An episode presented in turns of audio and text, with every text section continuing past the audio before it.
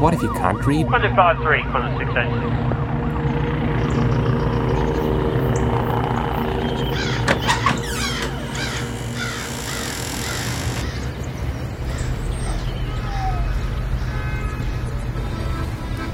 I would camel in the morning.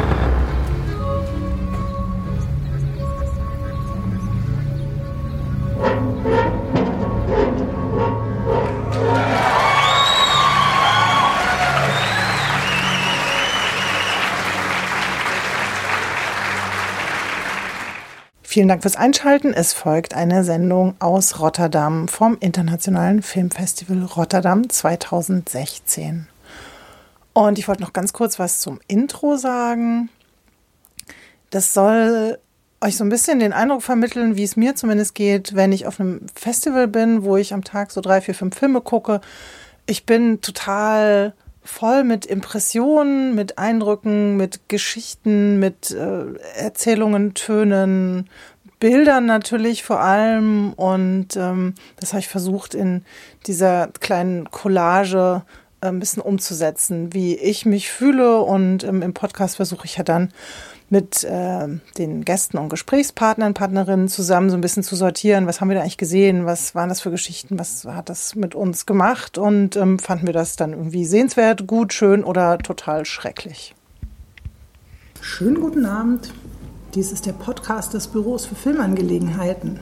Es ist spät in der Nacht, es gibt äh, ein spätes Abendessen und ähm, wir müssen auch gleich ins Bett, aber wir haben Filme gesehen.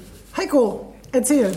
Du hast gesagt, du hast den besten Film zumindest des heutigen Tages gerade eben gesehen. Wir Es kommen ging, es ging Kino. aufwärts heute. Mhm. Das ist gut.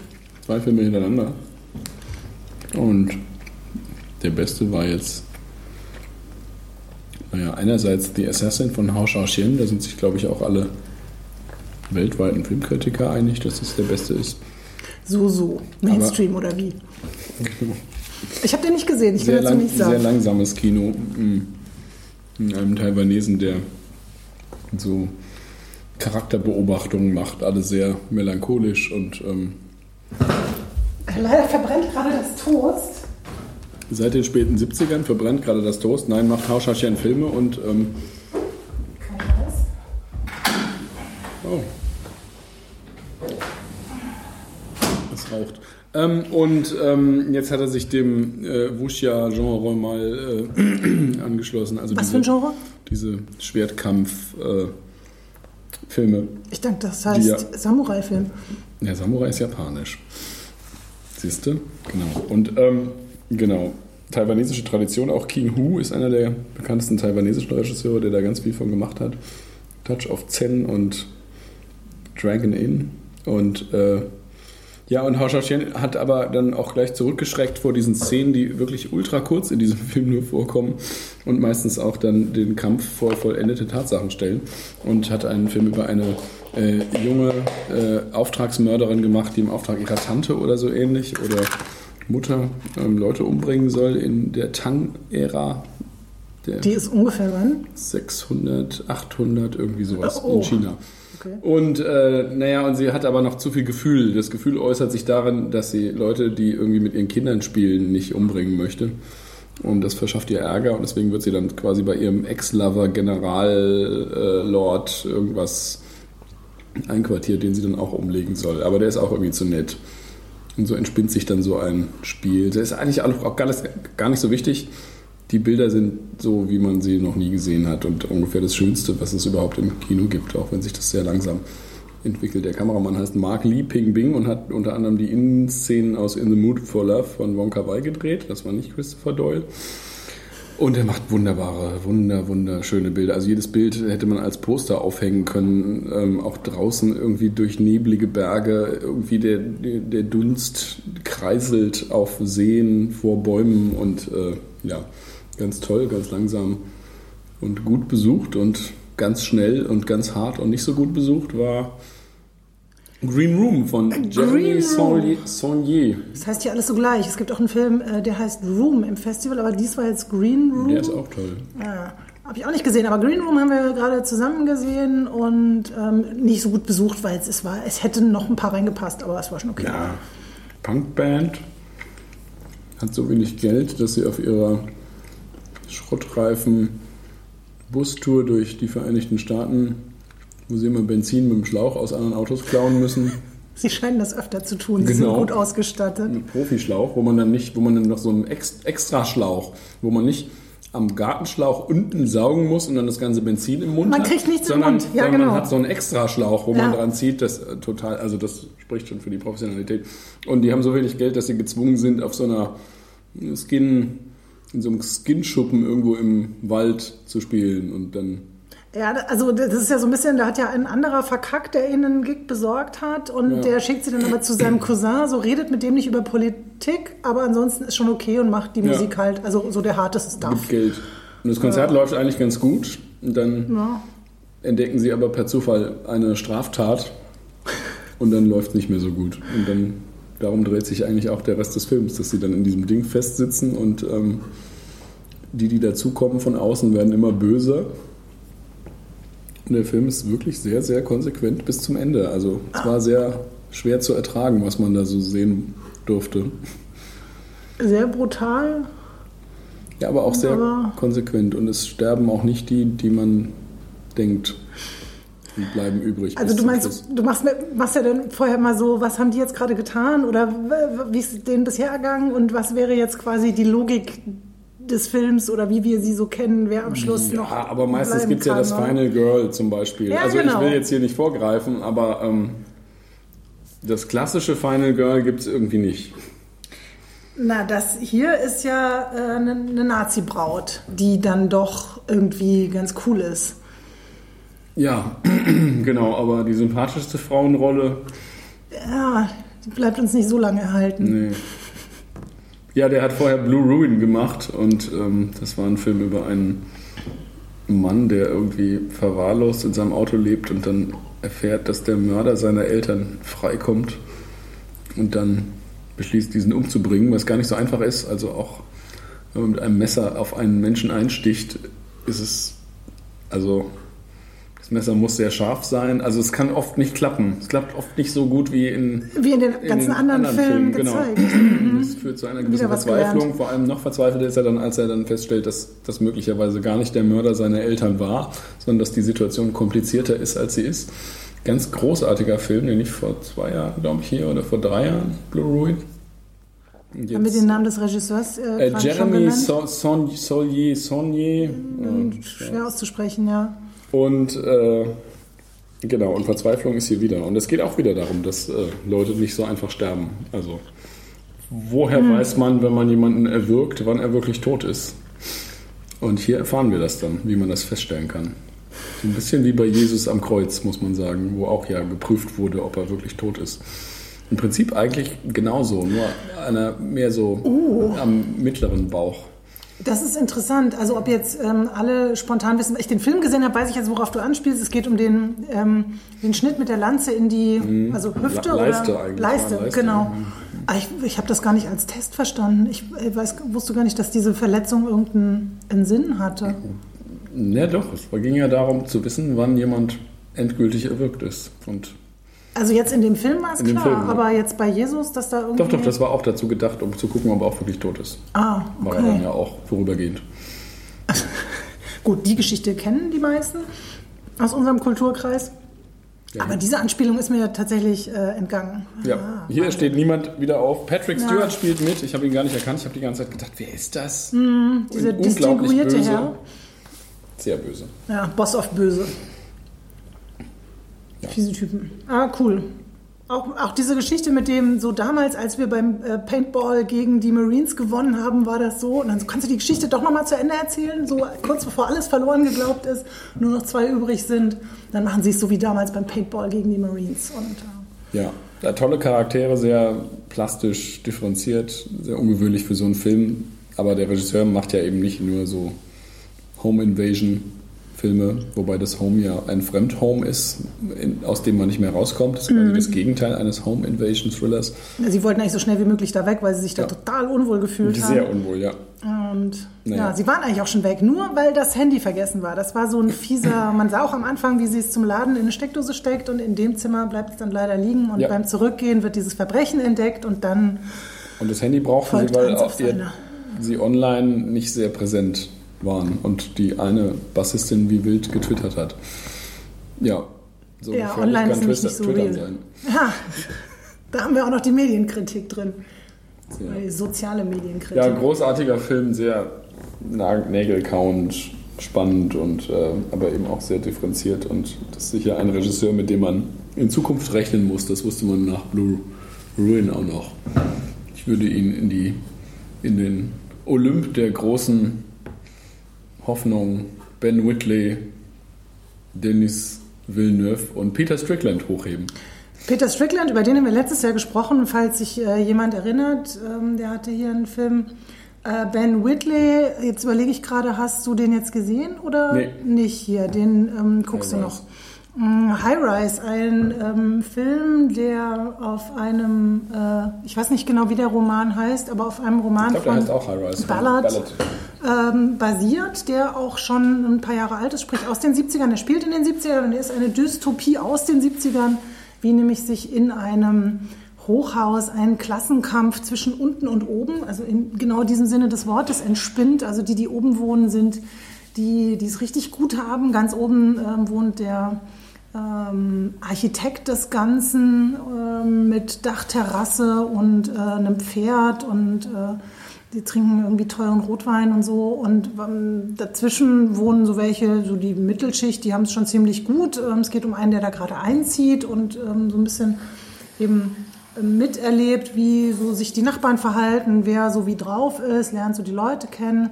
Äh, unter anderem die Frau, die über ihm wohnt, die schmeißt nämlich eine Flasche Rotwein vom Balkon, die landet dann bei ihm und er liegt eigentlich gerade nur in Badehose oder ohne richtig was an auf dem Balkon in der Sonne. Ich darf gar nicht so viel erzählen, ne, weil du den hier noch guckst. Also ich darf nicht spoilern. Ähm, Heiko macht inzwischen irgendwie weitere Toasts. Lass die mal nicht anbrennen. Wir haben hier, also ihr könnt ja jetzt, also Geräusche, ne? Also der Wind pfeift ums, äh, ums Haus und ähm, nebenbei gibt es Abendessen. Äh, der Geruch von verbranntem Toast bleibt ähm, der geneigten Hörerinnenschaft zum Glück verborgen. Es riecht äh, sehr dauerhaft, sehr verbrannt für Sie und euch getestet. Ähm, in High-Rise, also ganz unten, das lässt sich jetzt ja schon äh, vorausahnen, wohnen halt die, die es nicht so gut haben. Und da entspinnt sich dann so eine, so eine Rebellion. Ähm, wie auch, also schon an anderer, an anderen Orten, wir haben alle an, ja gut, jetzt genau fällt mir der Titel nicht an, der Zug, wo die hinten äh, so Äh, unterprivilegiert, Snowpiercer, ist eine ähnliche Geschichte, also so ein Klassenkampf, ähm, die, die unten rebellieren, die oben versuchen sich zu verteidigen, ähm, alles in diesem 70er Jahre Ambiente, so, so ein klein bisschen überdreht, aber doch so, wie er eigentlich auch schon damals hätte gedreht werden können. Ähm, in so einem sehr speziellen Ambiente und, und Gebäude. Die haben tatsächlich auch einen, einen Drehort gefunden, in so ein leerstehendes ähm, Sport, was haben die gesagt, in so ein, so ein Sportzentrum oder so, ähm, wo sie dann auch das meiste tatsächlich gedreht haben. Es gibt natürlich einen Pool da und einen Supermarkt. Also das, dieses Gebäude spiegelt so diese, diese Utopien der, der 60er, 70er Jahre wieder, wo man dachte, man baut so riesige ähm, ähm, Gebäudeeinheiten, in denen Menschen alles machen können, was sie brauchen. Sie müssen also das Haus nicht mehr verlassen, weil sie haben also Einkaufsmöglichkeiten oder arbeiten in dem gleichen Haus und können sich da auch vergnügen und so weiter. Und deswegen ähm, ist das also fast alles auf diesen Drehort äh, dieses Hochhauses konzentriert und geht gar nicht groß raus. Also, äh, tolle ähm, ja, tolle, tolle Leute, tolle Konstellationen. In der Mitte gibt es mal so eine äh, etwas schnelle Sequenz, wo sich dann die Dinge so, wo die eskalieren. Äh, Das hätte auch ein bisschen länger ausgeführt werden können, weil der Konflikt mir zumindest gar nicht so klar wurde. Ähm, und es endet natürlich alles sehr brutal und ähm, was heißt natürlich, ja, natürlich ist das ähm, Menschen kommen zu Schaden und ähm, gibt dann so, so einzelne Kämpfer, die dann am Schluss äh, übrig bleiben und ähm, ist auch so eine Art Rückblende da drin. Ähm, sehr schön gemacht, auch tolle Darsteller, auch toll ein- einfach inszeniert, also so diese dieses ganze Setting in dem Haus, ähm, wie es dann immer mehr verkommt und äh, zwischenzeitlich gibt es natürlich kein Licht und keine Müllentsorgung und ähm, so, also ja, durchaus zu empfehlen. Hatten wir das nachgeguckt, ob der ins Kino kommt oder nicht, kann ich mich gerade nicht erinnern. Wir hatten es nachgeguckt bei Chevalier, ein Film, den wir beide gesehen haben, Heiko. Ähm, von, da- ich müsste sagen, Rachel gerade- Zangaridis Ja, oder so. Genau. Ein griechischer Film, der tatsächlich bei uns im April startet und ähm, der unfassbar lustig ist. Mhm. Also äh, es geht um, wie viele sind es? Sieben oder acht Männer auf einer Yacht. Sechs, glaube ich. Naja, da sind ja noch Und die Bedienstete, ich glaube, es sind sechs plus zwei, Mhm. also sechs, naja, so Freunde, Bekannte, also die kennen sich untereinander, der eine hat den anderen mitgebracht, so. Die Yacht gehört wohl dem Doc, das ist so der älteste und respektierteste, vermeintlich unter denen. Der lädt sich eben ähm, so fünf, sechs Kumpels ein, die fahren dann zusammen ähm, aufs, äh, aufs Meer, gehen, ähm, na, fischen nicht, sondern ähm, Tiere schießen. Harpunieren, Ja, ne? harponieren, genau. Also die haben da so fiese Geräte auch dabei, sowas besitzen die offensichtlich, haben die auch mitgebracht. Ähm, und äh, es beginnt mit so einer Szene, wo sie gerade wieder aus dem Wasser raussteigen, zurückfahren auf die Yacht. Da gibt's dann noch so ähm, einen Kapitän und zwei Bedienstete, die sich um Versorgung kümmern. Es gibt auch ständig solche Durchsagen zur Information, wie das Wetter ist, wann man ablegt, weiterfahrt, wann irgendwelche Dinge zu erwarten sind. Oder dass der Kuchen ausgetauscht wurde. Genau, kein ähm, irgendwas, sondern Lemon Pie zur allgemeinen Information. Man möge das beachten und man entschuldigt, für die, entschuldigt sich für die Unannehmlichkeiten. Ähm, warum ist das lustig? Weil äh, sie anfangen, Spiel zu spielen. Es ist auch vorher schon lustig. Also diese, diese Atmosphäre, diese Dialoge, äh, funktioniert ja schon, als die einfach nur so quasi eingeführt werden, die Figuren. Und dann, die spielen auch gleich am Anfang, wo der eine so beleidigt ist. Die spielen so ein Spiel, ich suche mir eine Person aus und ihr könnt mich fragen, was wäre diese Person, wenn sie ein Auto oder eine Zigarettenmarke oder eine Frucht wäre. Da gibt es auch gleich die ersten Streitereien. Was? Ich wäre eine Ananas? Wie kommst du denn darauf? Ja, vor allem der schlankeste soll dann ein Panda sein und das äh, teilt die Gruppe dann in zwei. Aber das Wichtige ist, dass die das alles unglaublich ernst nehmen. Und äh, dann einigen sie sich auf dieses neue Spiel, dass man Punkte sammelt, wer der Beste von ihnen im Allgemeinen ist. Genau, the best in general wurde es das fängt übersetzt. dann bei der gestreiften Unterhose, bei der Schlafposition und beim Aufbauen von Ikea-Regalen an. Ikea ist schon ziemlich in der Mitte. hat jeder so sein kleines Notizbuch, wo dann immer die, der Punktestand eingetragen wird, wenn jemand irgendwie was Gutes getan hat. Aber jeder muss auch irgendwie was anderes machen. Es gibt wenig, was alle gleichzeitig machen. So putzen und die Ikea-Regale machen alle gleichzeitig, Ja. aber andere Dinge, wie zum Beispiel Playback zu Musical-Nummern, sind dann quasi Einzeltalente, die gefördert und bewertet werden. Ja, ich glaube, es gibt sowas wie ähm, nebenbei Notizen machen zu irgendwelchen Dingen, die man auch im Gespräch so rauskitzelt. Und dann gibt es Aufgaben, die einer sich ausdenkt für alle, die dann alle halt erfüllen müssen. Und dann bewerten alle reihum, wer da jetzt am besten war. Und offensichtlich tauschen sie auch einen Zwischenstand aus, weil es geht immer so drum, ja, der und der sind jetzt gerade hier in Führung und so. Ähm, das Putzen ist eigentlich ganz lustig. Weil es ist ja jetzt nicht das Erste, was man sich vorstellen will, aber sie putzen die komplette Yacht und äh, Silberbesteck ist auch dabei. Und dann gibt einer noch dem anderen äh, einen Tipp, wie man das, was so der Trick mit, äh, apropos, ne? also wer es noch nicht wusste, Silberbesteck äh, oder Zeug, was man so hat, mit Zahnpasta reinigen. Funktioniert super. Auch an der Unterseite übrigens am besten machen, sonst ähm, gibt es Abzüge in den Punkten. Ja, sie nehmen es alle wahnsinnig ernst und auch der, ähm, einer der Tiefpunkte oder der doch sehr mitnehmenden Momente, also zumindest für die Protagonisten, war ja dann äh, schon auch der Schwanzvergleich. Ja, Also der, also so unweigerlich kommen musste, man muss sagen, Erektionsvergleich. Ähm, nachdem der sportlichste Spielteilnehmer dann auf seine Penisgröße hingewiesen wird, beschwert er sich dann bei seinem besten Freund oder vielleicht auch Freund, man weiß es gar nicht so genau, darüber, dass er ja für ihn hätte einspringen können, weil er doch dabei war, als Ah, er vor damals. einiger Zeit äh, eine Kundin in deren Geschäft äh, genommen hat, als sie irgendwie da war und dabei eine richtig große Erektion hatte. Nachdem dieses Einspringen nicht funktioniert, mh, denken sich dann andere Dinge aus, wie sie diese Erektion mal vorführen können. Und als es dann soweit ist, macht keiner die Tür auf, weil es mitten in der Nacht ist. Sie haben natürlich alle ihre Einzelkabinen. Es wird auch die Ordnung und die Sauberkeit der äh, Kabinen durchaus begutachtet und bewertet.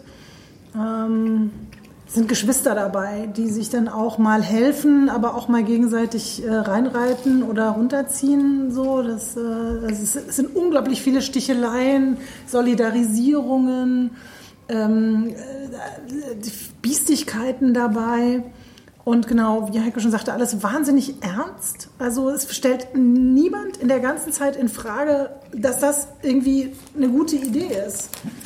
Also es sagt keiner so, Jungs, seid ihr bekloppt? Oder was, was machen wir hier eigentlich? Oder so, also wir haben Spaß beim Zugucken und wir lachen, aber das, was die da machen, das ist total wichtig und die stellen sich ernsthaft die Frage so, was muss ich tun, damit die anderen mir eine gute Note geben? Sie So. legen dann sogar im Athener Hafen an und bleiben erstmal da und sagen ihren Frauen, dass sie jetzt noch nicht nach Hause kommen können, weil Sturm ist, weil der Wettbewerb noch nicht beendet ist. Dann bleiben sie einfach da in so einem hässlichen Hafen irgendwo Genau, grauenvoll. Yachten stehen. Ja, und die Mitteilungen an die Ehefrauen oder die Mutter, wer keine Frau hat, äh, werden natürlich auch von allen anderen beobachtet und bewertet, klar. Es wird allerdings auch gemogelt und die Angerufenen dann instruiert, wie sie zu reagieren haben. Danke, dass du so getan hast, als würdest du mich noch lieben. Äh, Wahnsinn. Es klingt vielleicht so ein bisschen, ähm, als würde das so sehr plakativ oder offensichtlich das vorführen und das ist es nämlich genau gerade nicht. Also es wird nie überzogen, übertrieben und wir haben im Nachgespräch, also im Q&A nach der Vorführung dann gehört, dass ähm, die Regisseurin ursprünglich vorhatte, das Ganze viel krasser zu machen. Also, dass es da Verletzungen und Tote gibt, dass es viel, viel drastischer aufeinanderprallt und dass sie sich dann im Verlauf der Entwicklung auch zusammen mit den Schauspielern ähm, darauf geeinigt haben, das viel ja, dezenter, diskreter zu erzählen und diesen, diesen Wettbewerb nicht so, ähm, nicht so zu über, übersteigern. Und das hat dem Film total gut getan. Also, man fragt sich natürlich immer so, werden irgendwann diese Harpunen benutzt oder wird jemand über Bord geschmissen oder passiert irgendwas Krasses und es passiert halt nicht und das ist total toll, weil es ähm, ja dadurch auch immer wieder lustige Momente hat und ähm, ja, die schon erwähnte Karaoke-Szene großartig. Aber es, das Schöne ist ja, der Film kommt ins deutsche Kino. Also aufpassen, ähm, soweit ich erkennen konnte, auch unter diesem Titel Chevalier. Ja, ich ja. muss das tatsächlich nochmal nachgucken. So heißt wohl ein Spiel. Ja, ich ja, kenne den Titel nicht. Irgendwie das Ritterspiel oder so, würde also wenn man das irgendwie benennen würde im Deutschen, keine Ahnung. Ähm, aber ja, ähm, Die Regisseurin gehört der griechischen Weird Wave an und hat viel mit äh, Georgios Lantimos zusammengearbeitet. Ähm, die spielen immer so gegenseitig in ihren Filmen mit, schreiben die Drehbücher, von dem ist Dogtooth und Alpen. Und Lobster, der äh, schändlicherweise letztes Jahr in Deutschland nicht angelaufen ist, hoffentlich nimmt sich dem nochmal jemand an, wo es immer irgendwie darum geht, dass man Dinge nur kriegt, wenn man dafür etwas tut.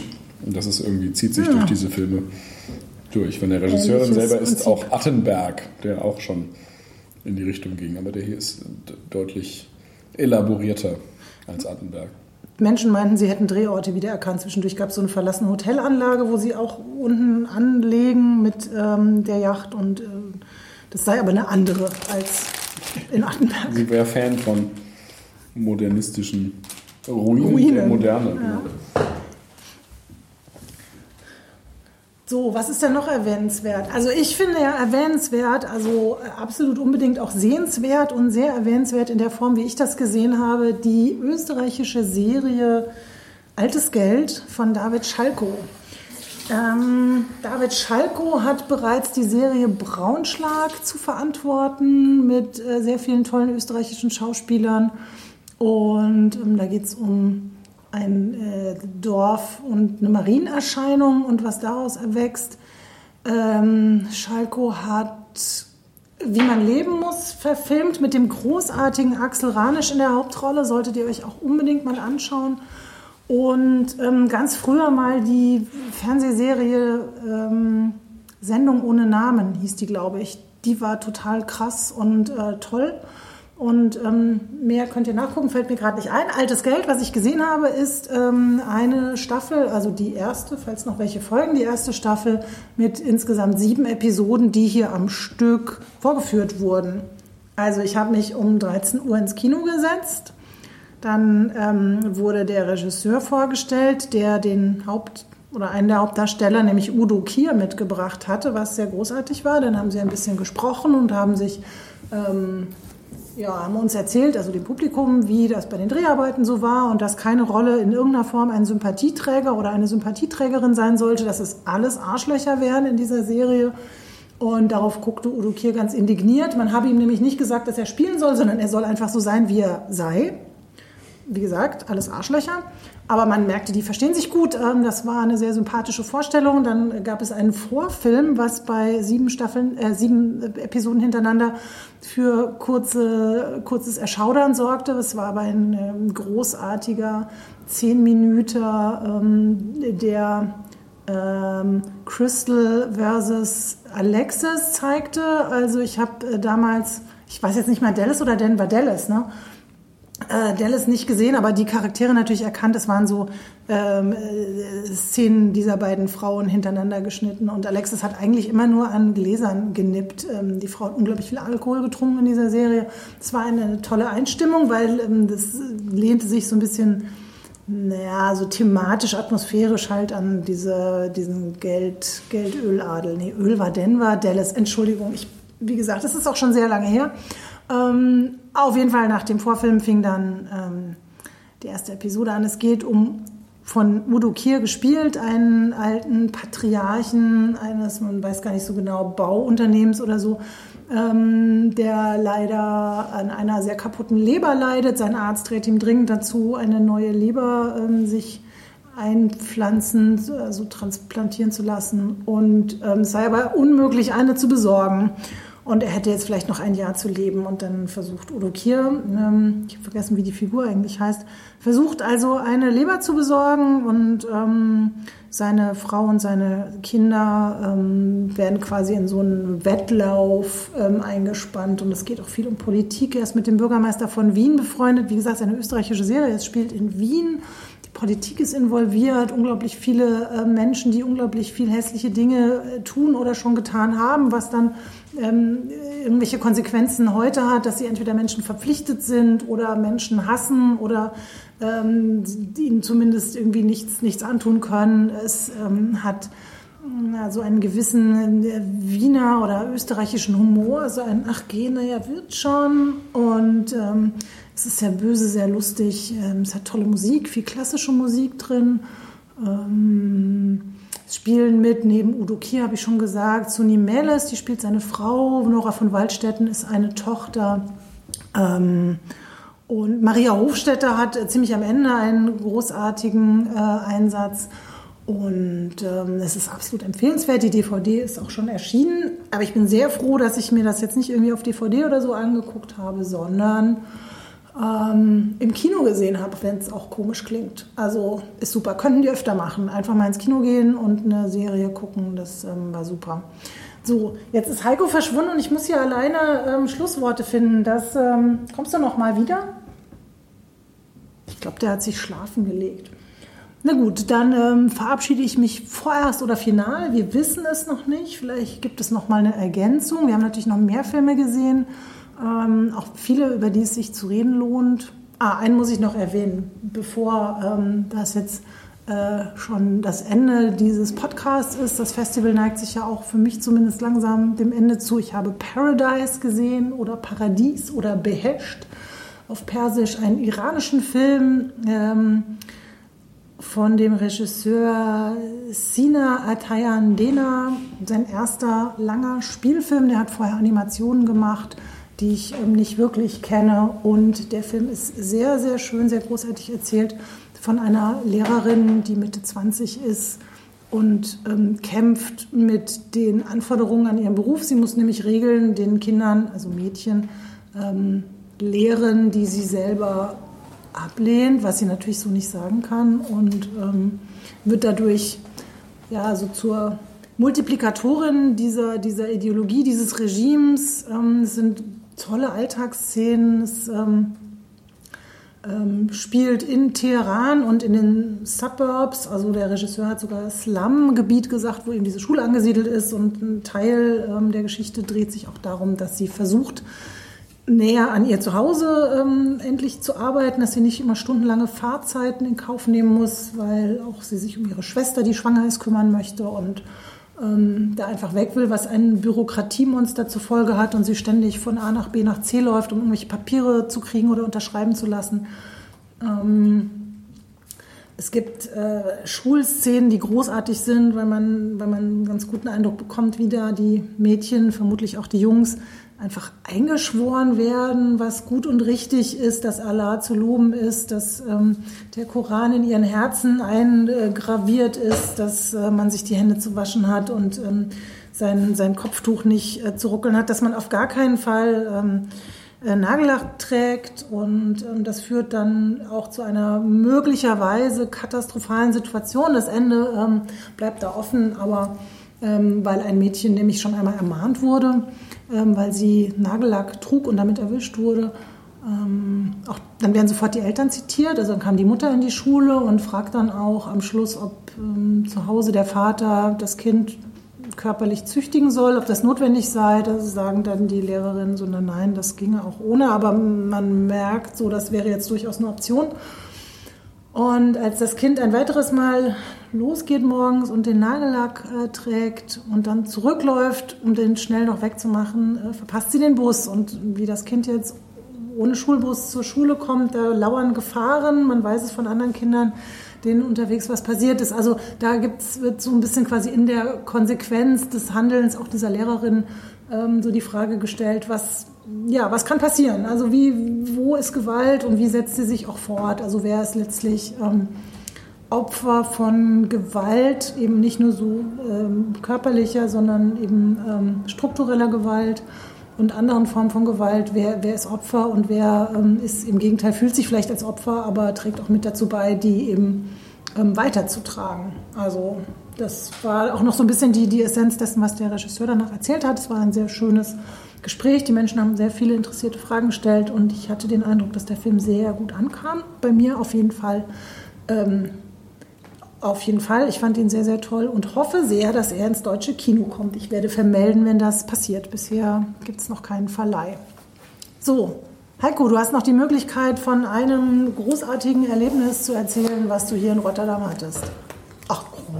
Hatte ich noch ein großartiges Erlebnis? Ich weiß gerade nicht. Was ja, ich auch nicht. Kannst du dich an eins erinnern? Ich erzähle ja normalerweise immer Ach gleich doch, wir davon. haben Wild gestern noch zusammen gesehen. Wild, genau, der Nicolette Krebitz-Film. Ja. Äh, Büroangestellte sieht einen Wolf und äh, fängt den und verwahrlost zusehends und freundet sich mit dem Wolf auch sexuell in Einvernehmen an. Ein krudes Werk von Krebitz, die ja eigentlich als Schauspielerin bekannt ist und auch schon mal interessante Kurzfilme gemacht hat, der echt sehr heftig und sehr ja, von seiner Hauptdarstellerin lebt, Lilith Stangenberg oder Ja, so ähnlich. Ja, genau. krasser Name.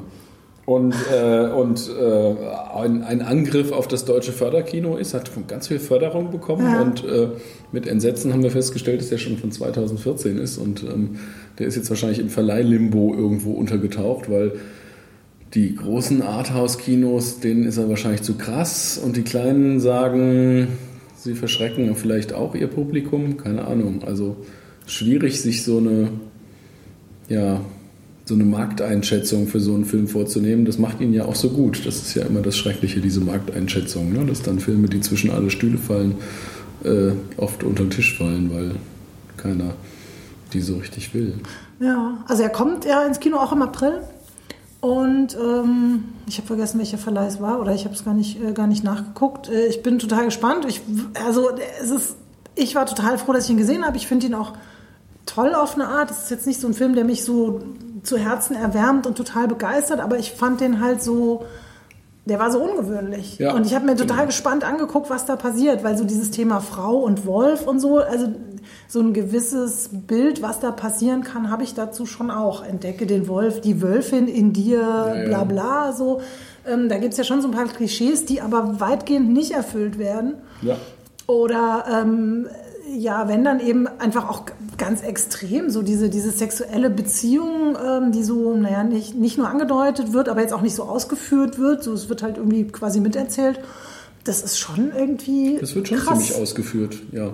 Also, Ja, aber nicht jetzt irgendwie übertrieben lange sich da Nein, mit kurz- aufgehalten. Kurz, so. aber deutlich. Ja, das, das meine ich. Als der Genau. Wolf dann mal an der falschen Stelle leckt, äh, befriedigt sie sich dann, indem sie das Treppengeländer ihres Hochhauses runterrutscht und äh, dabei wird ganz laut James Blake gespielt. Sicher einer der ungewöhnlichsten James Blake-Einsätze in einem Film. Eine schöne Szene, die allerdings etwas fremdartig aus diesem ganzen Film heraussticht. Es Ja. sind öfter mal so Szenen, wo man denkt, die sind jetzt wie so kleine Vignetten eingebaut, wo man dann nochmal extra äh, sich wundern soll, wie sie jetzt darauf Wie gekommen ist oder auch von Humor durchtränkt ja manchmal äh, für den hauptsächlich ihr Vorgesetzter Georg Friedrich, Georg äh, Friedrich, sorgt, genau. der auch eigentlich immer toll. sehr sehenswert ist. Ja.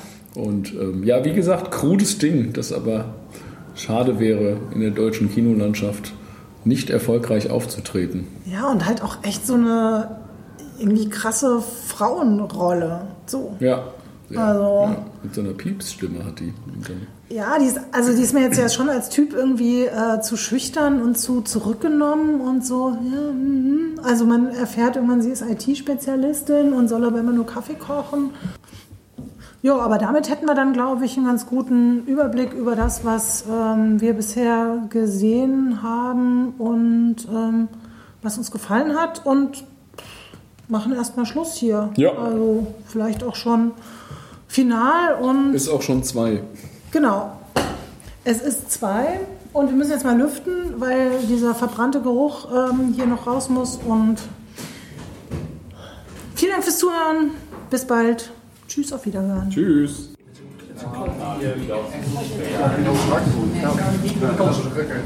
So, wir sind noch einmal da. Ihr hört an anderem Orte, quasi in der Mittagspause. Es gibt gleich Burger. Und Im Termarsch, So spricht man das aus. dem laut Schaufenster besten Burger in, auf der Welt. Also zumindest in den Niederlanden und In Florida. dieser Straße. Genau, und äh, im Kino waren wir auch schon heute Morgen. Die Uhrzeit begann mit einer neuen. Wir haben es geschafft und wir haben es beide nicht bereut. Und jetzt haben wir beide nochmal zwei Filme, die wir jeweils gesehen haben. Allerdings nicht in denselben Vorstellungen, was zumindest in einem Fall, ähm, was den Auftritt eines Darstellers angeht, unterschiedliche Ergebnisse hat. Oder doch nicht so unterschiedlich.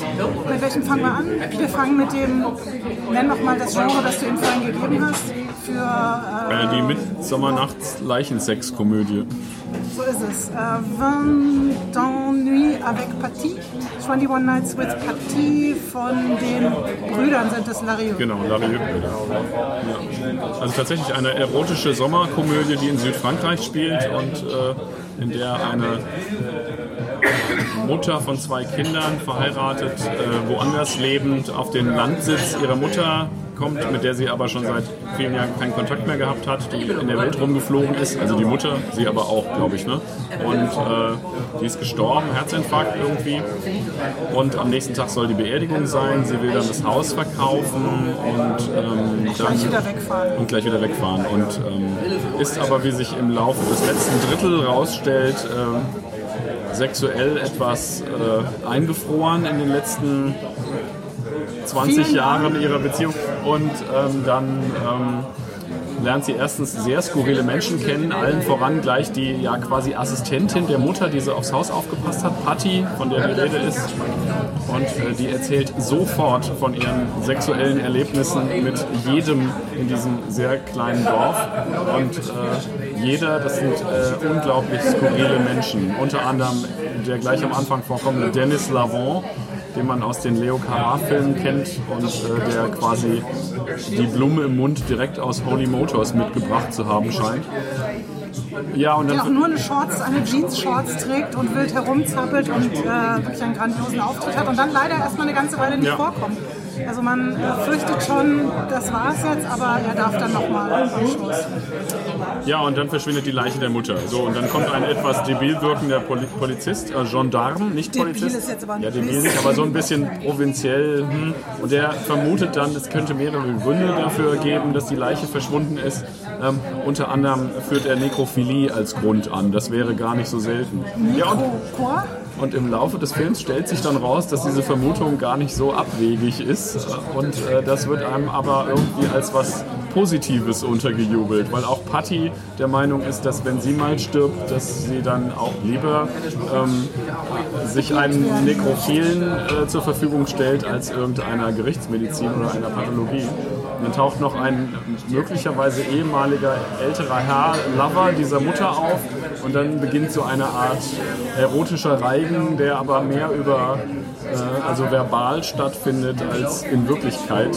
Also beziehungsweise in Wirklichkeit dann irgendwie auch. Aber Sie selbst äh, hält sich ja zurück, ähm, hat so ein paar Fantasien mit verschiedenen Menschen, aber Partie ähm, Ja. erlebt oder durchlebt so einiges, was natürlich dann immer in ähm, vielen blumenreichen Worten ja, wo sehr deutlich beschrieben wird, was so gerade passiert ist und auch demnächst passieren wird. Ja, und das Ganze ist wirklich irgendwie sommerfluffig. Das ist man von den Larieux-Brüdern, bei denen es ja immer um Sex geht, gar nicht so richtig gewohnt. Ist auch sehr positiv behaftet, der ganze Film. Und wenn man dann den Film hinter sich gebracht hat und mit einem sommerlichen Gefühl rauskommt, denkt man, wenn man nur die Handlung genommen hätte, hätte man das auch als Horror-Thriller inszenieren können. Aber die Filmemacher suggerieren, dass das schon alles so in Ordnung ist, irgendwie, wie es so läuft. Und, ähm, am Ende, also ihr ganz persönlicher ähm, Werdegang während des Films ist ja, dass sie dann diese sexuelle, sie sagt ja selber Frigidität, überwindet und wie ein Wunder, ein Mirakel taucht dann auch ihr spanischer Mann mit den Kindern auf und ähm, Gerade noch rechtzeitig. ja, ähm, und dann wird irgendwie alles gut und wir wissen, also wir zumindest wissen, warum.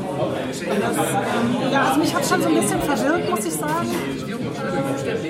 Weil ich mit diesem, mit diesem gleichen Sex in Verbindung mit Komödie, das war mir so ein bisschen doch so, habe ich eher so ein bisschen zurückgelehnt und sitze meint ihr das jetzt ernst? Also ich kenne ja schon Leichensexfilme in Form einer Komödie, aber die Komödie ist dann meistens recht derb.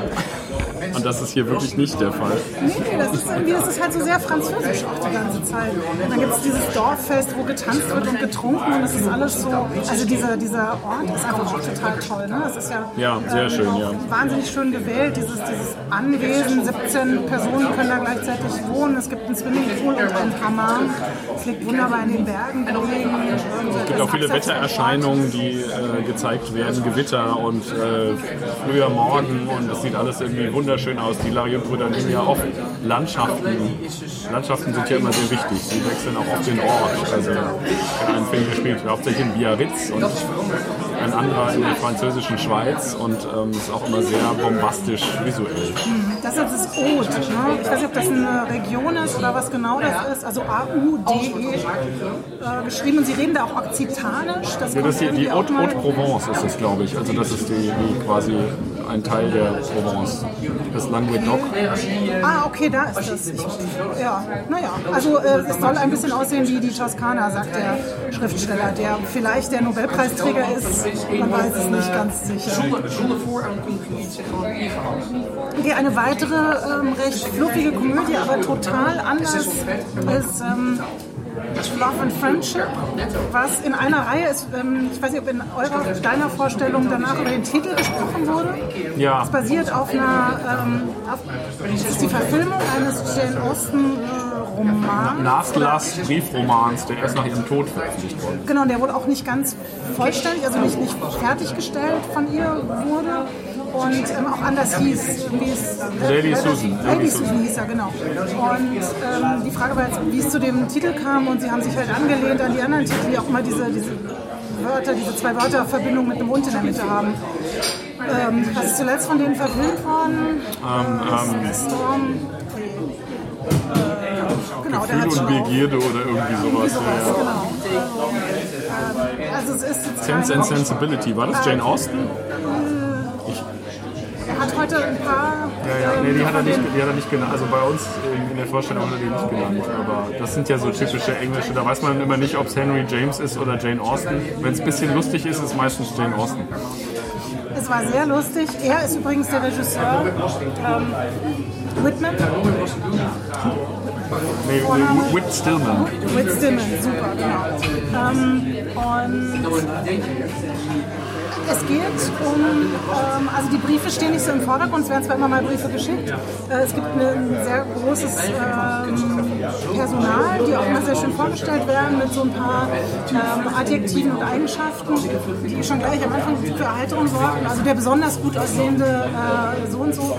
Ähm, es ist eine Verstrickung rund um besagte Lady Susan, die also auftaucht im Haus ihrer Sie sind irgendwie verwandt. Ja, so Ähm, Schwester heißt es manchmal, aber ich glaube, es ist nicht ihre richtige Schwester. Nee, ne? genau. Also die, die, die ähm, oh je, die Namen. Ähm, die Hausherrin wundert sich ja, dass äh, Lady Susan überhaupt vorbeikommen möchte und sie besuchen möchte. Die kennen sich ja nicht. Ähm, ihr Bruder ist ganz begeistert, weil Lady Susan ist ja für ihre Flirts bekannt und äh, was eine äh, faszinierende Persönlichkeit. Aber als er mit ihr konfrontiert ist und ihr das rüberbringt, wie begeistert oder fasziniert er ist und freut sich, dass er sie kennenlernen kann, ihr eile ja ein gewisser Ruf voraus. Da ähm, wird er also sehr abgeschmettert. Schließlich sei Lady Susan jetzt gerade Witwe geworden und sei sehr zurückgezogen und sie wisse jetzt nicht, was diese Geschichten über sie, also sie kann sich da gar nicht wiedererkennen, also gibt ihm direkt so einen Dämpfer. Ähm, was äh, ein guter Teil ihrer Persönlichkeit ausmacht, dass sie also ähm, nichts auf sich sitzen lässt und äh, den Leuten alles so dreht, wie es ihr gerade passt. Also es ist unglaublich, ähm, wie sie mit ihren Intrigen und ihren, ihren Biestigkeiten so, so durchkommt und äh, Dinge zu ihrem Vorteil arrangiert. Sie braucht Geld und äh, eine Unterkunft und eigentlich einen Mann, aber besser einen Mann für ihre Tochter. Und äh, ja, die, der, in den sich die Tochter verliebt, ist dann irgendwie nicht der Richtige. Deswegen versucht sie dann, das alles immer wieder äh, neu so zu drehen, dass es funktioniert. Die Tochter ist damit nicht glücklich. Viele andere Leute sind auch nicht glücklich, aber durch ihre manipulative aber auch sehr bezaubernde Art äh, kann sie alles immer, wie gesagt, so drehen, dass äh, die, die ihr Vorwürfe machen, dann letztendlich sind, die sich irgendwie schlecht fühlen. Und ähm, gespielt von einer großartigen Kate Beckinsale, die ja zu den zwei Musen von Whit Stillman gehört. Die andere spielt auch mit Chloe Sevigny als Freundin von ihr, amerikanische Freundin. Und äh, beide haben auch zum Beispiel in Last Days of Disco schon mitgespielt und sind irgendwie sehr verlässlich. Und Kate Beckinsale ist ja nach irgendwie so ein paar 90er-Hits ziemlich verschwunden und ähm, bei Whit Stillman ähm, funktioniert das Ganze ziemlich gut. Und das Tolle an dem Film ist, dass es, dass es trotz, trotz Jane Austen-Verfilmung nur 90 Minuten lang ist. Ist wirklich zusammengedampft auf das Notwendigste. Der Film ist total schnell und einfach unglaublich lustig. Und äh, über die Dialoge und vor allem über einen Heiratskandidaten für die Tochter, nämlich äh, Lord James, der einfach vollkommen dumm ist. Und zwar grandios, freundlich dumm und die ganze Zeit dumme Sachen erzählt, die einfach zum Schreien sind, worauf die bessere Gesellschaft um ihn rum irgendwie doch mit relativer Gleichmut äh, reagiert, wenn es zum Beispiel darum geht, dass er noch nie Erbsen gesehen hat und nach dem Namen fragt, obwohl er eigentlich sich für modernen Gartenbau vorgibt zu interessieren. Naja, also es gibt tolle Momente in Film. Großartig. Sehr schön ist auch, ähm, wie er ankommt. Das Anwesen heißt Churchill und er wundert sich, weil er ähm, die Kirche und den Berg gesucht hat und deswegen so lange suchen musste, bis er das Anwesen fand, äh, weil er halt nach Church and Hill suchte und beides ja irgendwie überhaupt nicht da ist und ähm, so langsam begreift, dass es Churchill heißt und sich selber am allermeisten darüber amüsiert. Alle anderen gucken immer so ein bisschen, so ein bisschen indigniert und er selber ähm, beömmelt sich und freut sich über seine Erkenntnisse und ähm, es ist total herrlich. Und was absolut großartig war bei beiden Vorstellungen, in denen wir jetzt gewesen sind, äh, war er danach da, in dieser Rolle. Ich hatte den Schauspielernamen vergessen gerade. ne? Das ist ein bisschen blöd, weil hm, Äh, ja, habe ich auch vergessen. Ich kannte den auch nicht. Also es war jetzt keiner, den ich schon mal äh, groß gehört hatte. Ähm, Und Lord James stand auf der Bühne und Ja. ähm, hat dann sich darüber gewundert, dass er nach Rottingdean gesucht hat. Und äh, es hieß ja Rotterdam, also der Witz wurde dann noch weiter ausgespielt, aber ja. Er hat acht Tage gebraucht, bis er hier war. Genau, als dann äh, sind natürlich mal ein paar Leute rausgegangen. Da meinte der Regisseur so, ja, I don't know, weiß nicht, wie lange wir jetzt noch Zeit haben, Fragen zu beantworten. Ähm, Leute müssen ja auch Flugzeuge bekommen und Züge und äh, Bahnen. Und dann wurde ergänzt von ähm, Sir James, dass sie auch äh, Kutschen natürlich bekommen müssen. Und ähm, es gab so eine Tanzanlage. Also es gibt auch im, im Film selber einen, einen lustigen Tanz, so eine, ich weiß gar nicht, wie diese diese äh, Unterhaltungstänze der Gesellschaft der Feineren äh, sich so nennen, aber der war auch sehr schön am Hüpfen und das wurde dann gefragt vom Publikum, wo er denn so schön tanzen gelernt hat und dann führte er eine Tänzerin vor.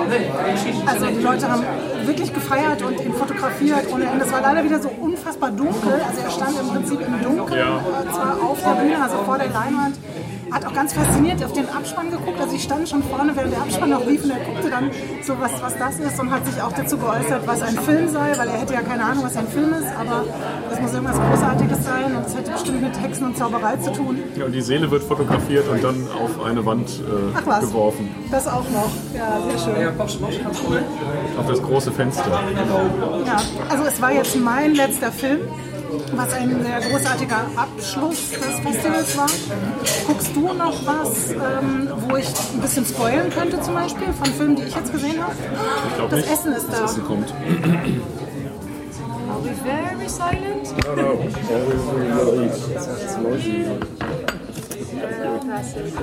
Yes, ja. Eet smakelijk. Also, also die Pommes sind in einer Tasse und sie sind in Papier gewickelt. Vielleicht mache ich ein Foto und äh, stelle das dazu.